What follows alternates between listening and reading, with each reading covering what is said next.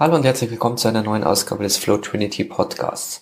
Heute mit einer etwas anderen Episode und zwar schauen wir uns meine sechs besten Investitionen mit 100 Euro oder weniger an, die mein Leben am positivsten beeinflusst haben.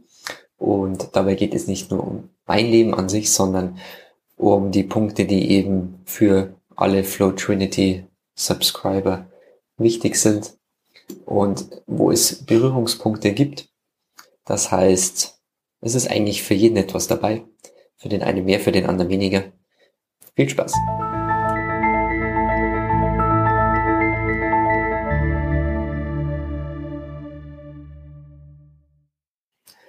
Der gute alte Tim Ferriss fragt in seiner Show die meisten seiner Interviewpartner danach, welche Ausgabe von 100 Dollar oder weniger ihr Leben am positivsten beeinflusst haben. Und das ist natürlich auch eine Frage, die man sich dann oft selbst stellt. Und ich will mich jetzt gar nicht irgendwie mit irgendwelchen Interviewpartnern vergleichen, aber ähm, ich denke, dass ich schon ein paar sehr gute Entscheidungen getroffen habe, wenn es genau darum geht. Sprich, dass man wirklich mit wenig Geld sein Leben positiv beeinflussen kann. Und ich würde sogar behaupten, dass einige dieser Ausgaben sozusagen als, als Grundstein gesehen werden können, dass ich mich überhaupt in eine bestimmte Richtung bewegt habe. Und wir wollen jetzt einfach mal die Sachen, die mir in den Sinn kommen, durchsprechen ich versuche, dass ich mich an die 100 Euro bzw. Dollar Regel halte. Allerdings ist das nicht immer so einfach, aber ob man jetzt 100 oder 120 Euro ausgibt, ist dann, denke ich, auch schon egal. Fangen wir an mit der Nummer eins Und das sind für mich eindeutig die Barfußschuhe. Wenn man, gut, Barfußschuhe hört sich ähm, nicht wirklich stimmig an, weil Barfuß und Schuhe irgendwie paradox sind aber gemeint sind einfach nur Schuhe mit praktisch nicht vorhandener Sohle und keiner Sprengung. Sprengung ist praktisch die Differenz zwischen ähm, Ferse und Zehen, also wie stark sozusagen oder wie erhöht die Ferse in den Schuhen sitzt. Und wenn man jetzt so einen normalen Nike Schuh nimmt oder was auch immer, dann hat man da immer eine gewisse Sprengung, die kann höher oder niedriger sein. Und bei Barfußschuhen ist die eben nicht existent. Also man tritt wirklich voll mit der Ferse auf und man hat dann auch keine Dämpfung, sondern nur eine Sohle, die je nachdem ein, zwei Millimeter dick sein kann. Und man spürt sozusagen auch wirklich alles, was, was unten ist. Allerdings ist man frei von oder geschützt von wirklich den groben Verletzungen wie Schmutz und so weiter. So richtiges Barfußgehen ist ja gerade in der Stadt nicht wirklich empfehlenswert, weil natürlich auch Giftstoffe und Dreck und so weiter auch über die Fußsohlen aufgenommen wird. Und der Effekt ist im Prinzip das gleiche. Deswegen sollte man sich auch immer irgendwelche Barfußschuhe anziehen. Gemein sind damit nicht diese Five Finger die sozusagen die Zehen voneinander trennen, also man wirklich einzeln in jeden, ähm, in jeden, mit jedem C einzeln in diese, ähm, ja, wie soll ich sagen, in die dafür vorgesehene Tasche schlüpft und googelt einfach mal Five Fingers, die sind sogar patentiert, glaube ich, äh, der Brand. Ähm, das sind jetzt nicht die Barfußschuhe, die damit gemeint sind. Es ist auch, erstens einmal braucht man extra Socken, die natürlich auch die Zehen voneinander trennen.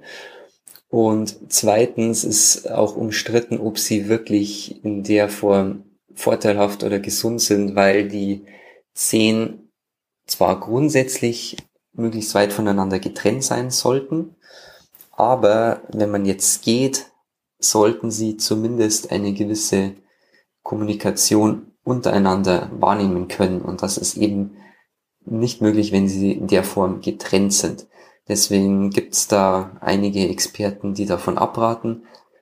ich sehe auch persönlich nicht wirklich den Sinn dahinter und sie sehen halt einfach scheiße aus, wenn man mal ganz ehrlich ist.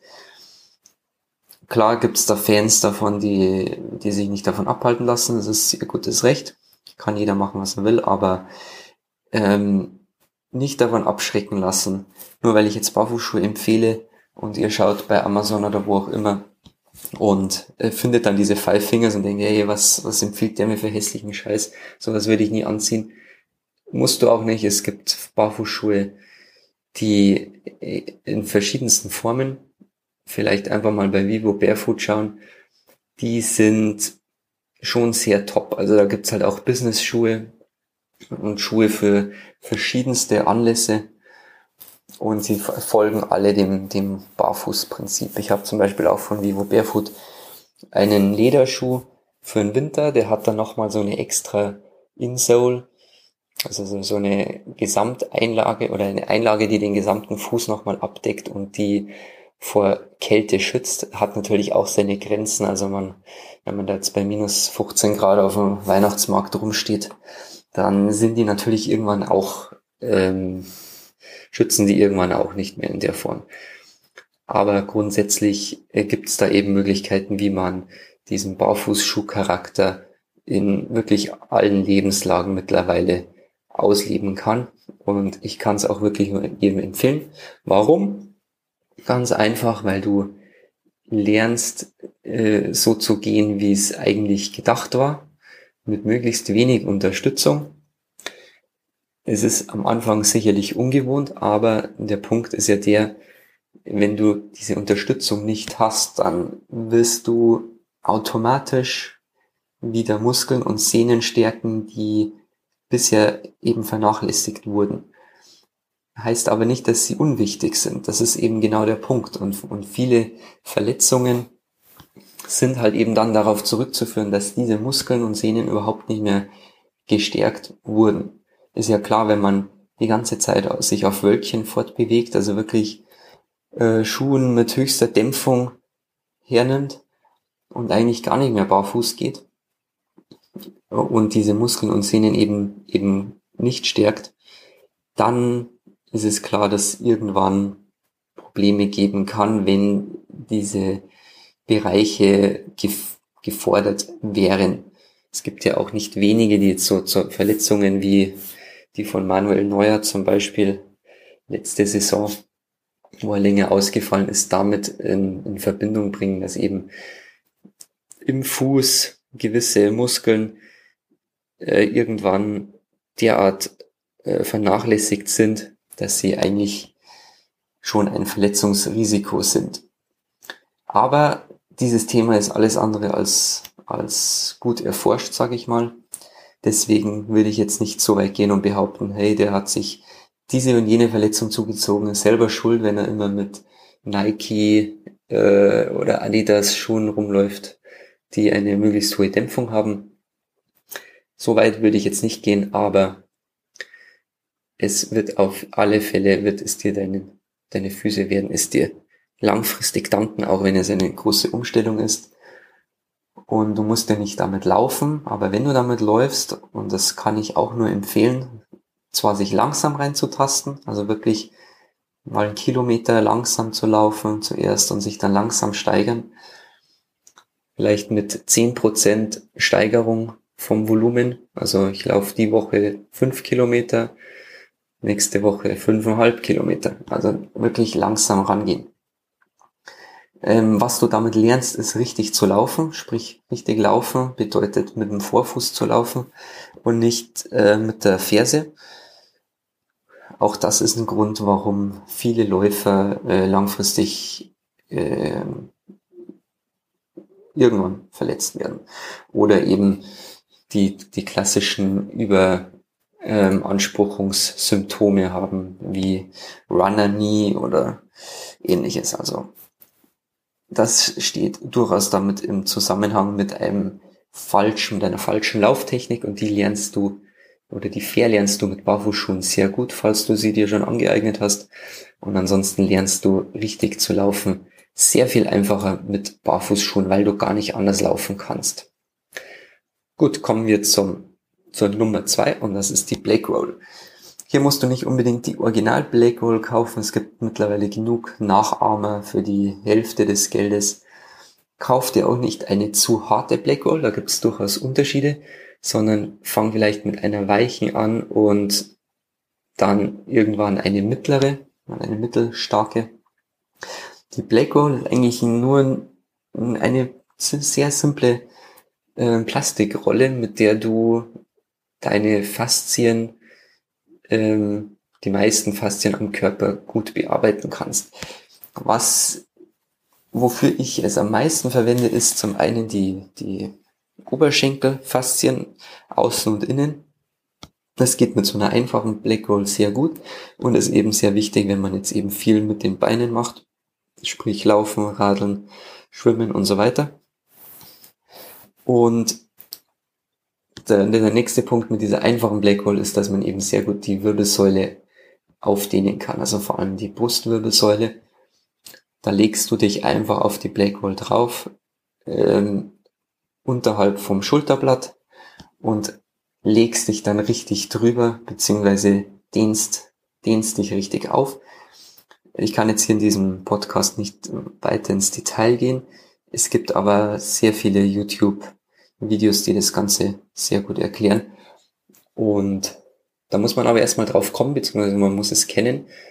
Und einige kennen es noch gar nicht und wissen auch nicht, was eine Faszie ist oder warum man die Brustwirbelsäule aufdehnen muss.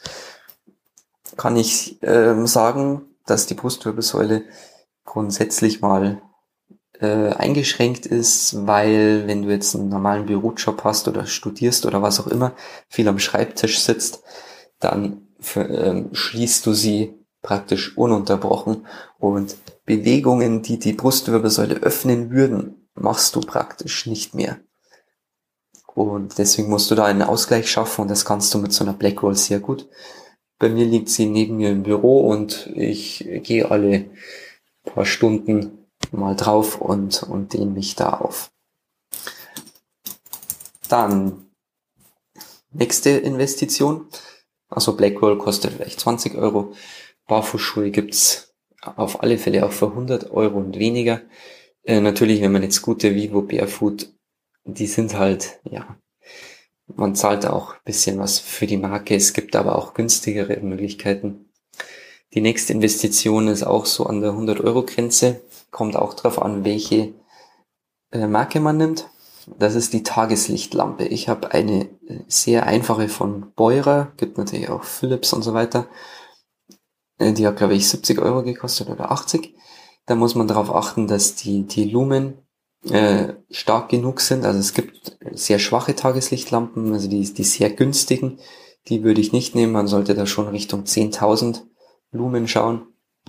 Ähm, weil die dann auch wirklich die Wirkung haben. Tageslichtlampe hört sich jetzt komisch an, es ist aber eine, einfach nur eine sehr große und meist hässliche Lampe, die Tageslicht imitiert. Und das sehr gut. Also du kannst, kannst dich fünf Zentimeter davor hinsetzen und, und voll reinklotzen. Es ist nicht unangenehm und es macht dir nichts. Es ist einfach nur wie, als wenn du naja, nach draußen ins Freie schaust bei Tageslicht. Was du damit bezweckst, ist eigentlich ziemlich einfach. Ähm, wir sind ja, ich sag mal so, hormonell natürlich einen gewissen Biorhythmus unterlegen und ähm, der muss auf Signale von außerhalb reagieren. Heißt ganz einfach, wenn es hell wird, sollen wir wach sein, wenn es dunkel wird, sollen wir schlafen. Das ist so der, der einfache Biorhythmus.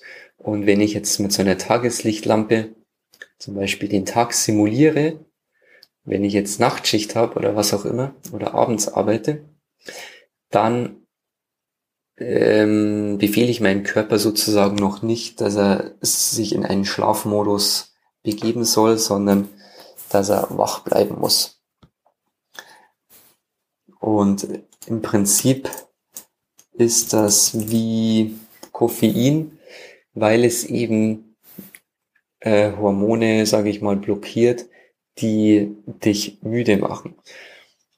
Es gibt auch schon, schon Firmen, die das Ganze ausweiten wollen, sprich, dass man diese Technik mehr in den Büroalltag integriert, weil ich sage mal so, der Büroalltag besteht hauptsächlich aus Kaffee. Das heißt, wenn man müde ist, pfeffert man sich Kaffee rein und man denkt gar nicht dran, dass man vielleicht auch eine solche Lampe neben seinen Bildschirm stellen kann und im Prinzip den gleichen Effekt hat, beziehungsweise durchgängig diesen Effekt nutzen kann. Das ist jetzt vor allem im Herbst und in der Winterzeit sehr wichtig, weil es oft tagsüber auch zu dunkel wird, man müde ist und weil es zu früh eigentlich schon dunkel wird. Also wenn ich jetzt normal um elf ins Bett gehe, dann muss, ich, muss es nicht unbedingt um fünf schon dunkel sein. Ja, es reicht halt, wenn man dann die zwei Stunden vorher oder was, zwei bis drei Stunden vorher, wenn es bis dahin dunkel ist. Also wenn ich um elf ins Bett gehe, dann mache ich die Tageslichtlampe um acht, halb neun oder um neun spätestens aus und höre dann auf, den Tag zu simulieren. Das geht einher mit der nächsten Investition und das ist eine, eine Brille, die, sage ich mal, nur noch rotes Licht durchlässt, beziehungsweise vor allem blaues Licht ähm, eliminiert. Und da gibt's sehr günstige. Ich habe eine urhässliche Plastikbrille, die eigentlich, ähm, ich glaube sogar unterm Schweiß, unter so einer Schweißermaske getragen werden soll oder in irgendwelchen, in irgendwelchen Betrieben. Ich, ich kann es nicht genau sagen, da kenne ich mich zu wenig aus, aber äh, wichtig ist, dass es für meinen Zweck funktioniert. Und dieser Zweck ist, äh, dass man den Blauanteil vom Licht reduziert. Das machen jetzt ja auch ähm, die Bildschirm, ich sag mal so, die, die Bildschirmoptimierer, was es jetzt beim iOS auch gibt, also bei den iPhones und iPads. Dieser Night Shift sozusagen, wo du den Blauanteil vom Licht eben ab einer gewissen Zeit reduzierst. Und das machst du mit dieser Brille eigentlich überall. Also wenn du die aufhast, dann kannst du eigentlich, brauchst du auch so eine Nightshift nicht und kannst eigentlich überall umhersteuern und filterst den Blauanteil automatisch raus. Es bietet sich eben an, wenn man zum Beispiel mittags äh, einen Nap machen will, dann hat man eben da keine Nightshift. Das Tageslicht ist noch da, die Sonne scheint irgendwie muss ich meinem Körper sagen, dass es, dass er sich in den Schlafmodus begeben soll. Dann setze ich die Brille auf, eine halbe Stunde vorher. Und dann funktioniert das deutlich besser als ohne Brille, weil ich eben meinem Körper schon die, die richtigen Signale sende. Nächstes Beispiel ist natürlich auch bei Bildschirmen, die soll, so eine Nightshift noch nicht kennen. Also mein Fernseher, der ist zwar, der nennt sich zwar Smart TV, aber es gibt keine Möglichkeit, wie ich ein Nightshift einstellen soll. Also wenn ich jetzt spät Fernsehen schauen will und danach ins Bett gehe, dann muss ich eigentlich die Brille aufsetzen, um diesen ähm, Blauanteil zu reduzieren. Äh, ist nicht immer schön und äh, ein Schönheitswettbewerb gewinnt man damit sicher nicht, aber ist halt effektiv. Und da muss man halt irgendwo mal Abstriche machen. Die Brille kostet gleich 15 Euro oder so. Gibt sicherlich auch schönere schau einfach, dass du irgendwelche rötlichen Gläser bekommst, dann ist das eigentlich automatisch schon erledigt. Nächste Investition ist etwas teurer als 100 Euro und zwar ist das ein Nose Cancelling Kopfhörer. Er muss nicht unbedingt Nose, Noise Cancelling sein, aber ähm, es hilft schon sehr, weil er die Geräusche eben sehr gut rausfiltert. Es ist vor allem sinnvoll, wenn man jetzt viel an öffentlichen Orten zu tun hat, sei es jetzt im Starbucks oder in einem Shared Office oder in der Bibliothek oder was auch immer. Was du damit gut machen kannst, ist eben dich in einen, einen Zustand der, des Deep Works zu versetzen, also dass du wirklich fokussiert arbeiten kannst. Du blendest damit einen wichtigen Anteil an Störfaktoren aus und wenn du das mal gemacht hast, dann, dann wirst, wirst du den Unterschied auch merken. Ich habe eine, einen Kopfhörer von Bose, der war deutlich teurer als 100 Euro, aber mittlerweile gibt's da schon recht gute Alternativen. Und das ist etwas, was ich unbedingt empfehlen würde für jemanden, der lernen muss, der geistig, sage ich mal, komplexe Arbeit zu leisten hat, der wirklich auch fokussiert arbeiten muss ich muss gestehen, du kannst in diesem Zustand eben nicht deine neun Stunden am Tag irgendwie runterarbeiten, sondern du brauchst da schon immer deine Unterbrechungen. Für mich sind es so 20, 30 Minuten, wo ich wirklich fokussiert arbeiten kann. Und dann muss ich aber auch mal wieder die Dinge abnehmen und, ähm, und mich den, sage ich mal, den Ablenkungen preisgeben oder zumindest mal bisschen pausieren. Aber nichtsdestotrotz ist es eben ein, ein sehr gutes Instrument, das ich nicht mehr missen wollen würde. Nächste Investition ist eine Klimmzugstange. Kostet auch vielleicht 50, 60 Euro, je nachdem.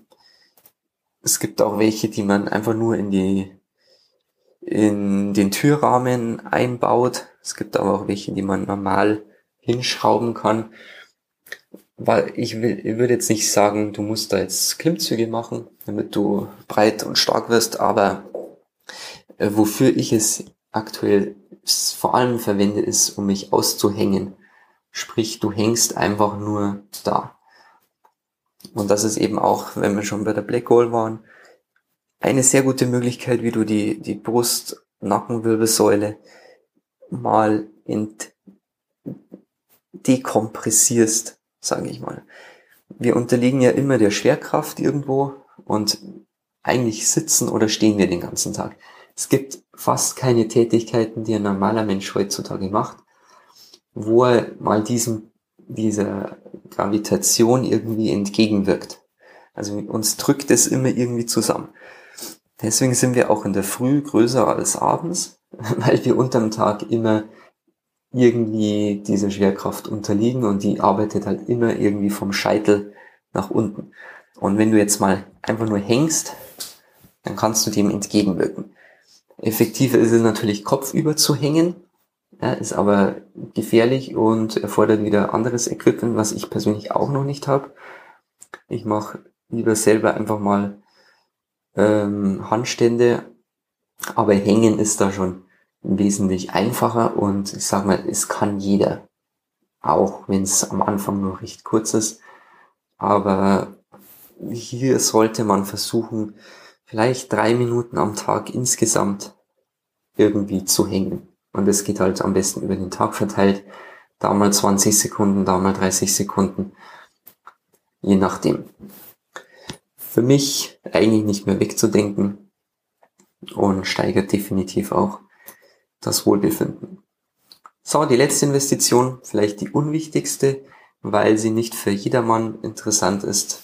Aber für mich war es sehr wichtig und das ist der Rollentrainer. Das ist eigentlich nur eine Rolle, wo du ein Fahrrad mit einem speziellen Reifen drauf spannen kannst und dann fährst du auf der Stelle.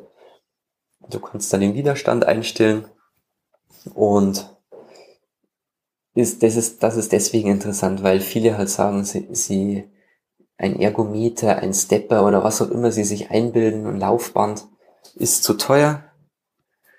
Aber ich sag mal so, ein Fahrrad hat jeder irgendwo rumstehen und du brauchst nur so eine Rolle, die an die 100 Euro kostet. Wenn du jetzt sehr einfache nimmst, reicht ja auch für den Anfang. Und alles, was du dann brauchst, ist ein spezieller Rollentrainerreifen für dein Fahrrad, der eben auf so eine Rolle funktioniert und eben keinen großen Abrieb hat dort. Du kannst dir vorstellen, wenn du da jetzt mit dem Mountainbike fährst, dass das nicht so ganz funktioniert. Und beim Rennradreifen hast du da eben auch ähm, zu großen Abrieb.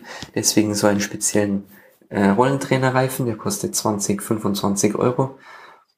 Äh, wenn du es nicht selber drauf machen kannst, lass es dir machen, dann zahlst du vielleicht 30, 35 Euro und hast dann im Prinzip ein, ein sehr gutes Fitnessgerät in der Wohnung stehen, kannst es jederzeit abbauen. Im Sommer, wenn du keinen Bock hast, äh, baust du den, den Reifen wieder um, stellst die Rolle in den Keller und fertig. Ja, du hast kein Ergometer, kein Laufband oder irgendwas, was wirklich die ganze Zeit herumsteht und im Weg umgeht.